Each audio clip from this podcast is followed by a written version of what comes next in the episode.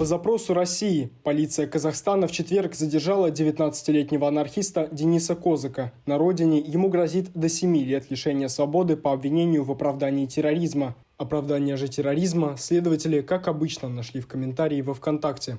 Инсайдер поговорил с Денисом буквально за две недели до его задержания. В году 20-21, я уже даже сам не помню подробности, я опубликовал небольшой комментарий, где описывал, получается, что привело к теракту 31 октября 2018 года, когда ну, совершил Михаил Жабицкий, анархист. И был администратором одного крупного анархистского сообщества на 32 тысячи подписчиков. И там я, получается, публиковал посты, когда началась только война против Украины. Ну, разумеется, освещал бомбежки Харькова в том числе. 24 февраля, в этот же день, когда только началась война, на меня уже, получается, вышло постановление о моем задержании, но задержали меня гораздо позже, уже 4 апреля. Интересно, что комментарии и статьи якобы об оправдании поступка Михаила Жлобицкого, который взорвал себя в приемной в здании ФСБ в Архангельске, уже несколько раз использовались как поводы для уголовных дел. Например, к пяти годам лишения свободы был приговорен житель Калуги Иван Любшин, также за комментарий во ВКонтакте. У меня есть одна сестра, и нужно было, наверное, чуть-чуть рассказать.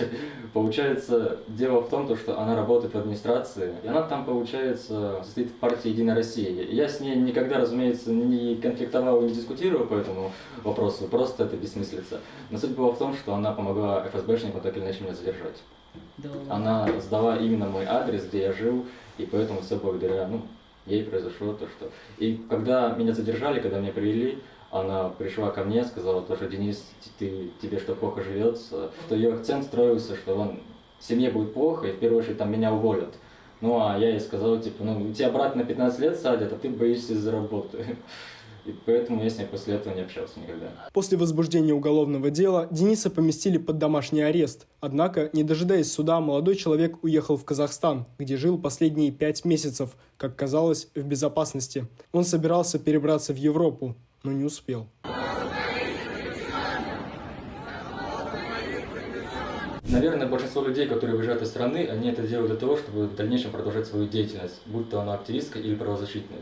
Именно поэтому я сейчас опираюсь на Европу, на получение различных родов там, гуманитарной визы для Германии, чтобы продолжить в первую очередь правозащитную деятельность, хочу присоединиться к этому, э, скажем так, вот замечательному проекту и так иначе оказывать помощь тем людям, которые сидят за антивоенные действия. Сейчас Козыка доставили в отдел полиции в Алматы, где его могут продержать трое суток и сразу же отправить в Россию. Правозащитники и адвокаты сейчас пытаются добиться для Козыка предоставления политического убежища в Казахстане. Здесь ему ничего не грозит. Сейчас инициатор будет сообщено, город Москва, а тогда приедут оперативники и заберут. То есть его депортируют из Казахстана в Москву? Все верно. А в какие сроки можете подсказать? Тут из России приедут люди. То есть это стандартная процедура, да, когда задержан человек из Москвы, что вызывают оттуда а, людей? Инициатор розыска сообщается. Понятно, что инициатор розыска – это Москва? Было сообщено, у кого есть дипломатические отношения между странами, это будет сообщаться. И уже инициатор розыска вам приедет, заберет человека. Это не первый случай, когда казахские власти идут на поводу у российских силовиков и выдают сбежавших из России людей. Так, в конце прошлого года Казахстан экстрадировал бывшего офицера ФСО Михаила Жилина, сбежавшего от мобилизации. Я прошу получения политического убежища в Республике Казахстан. В России ему предъявили обвинения в незаконном пересечении границы и дезертирстве и запросили экстрадицию.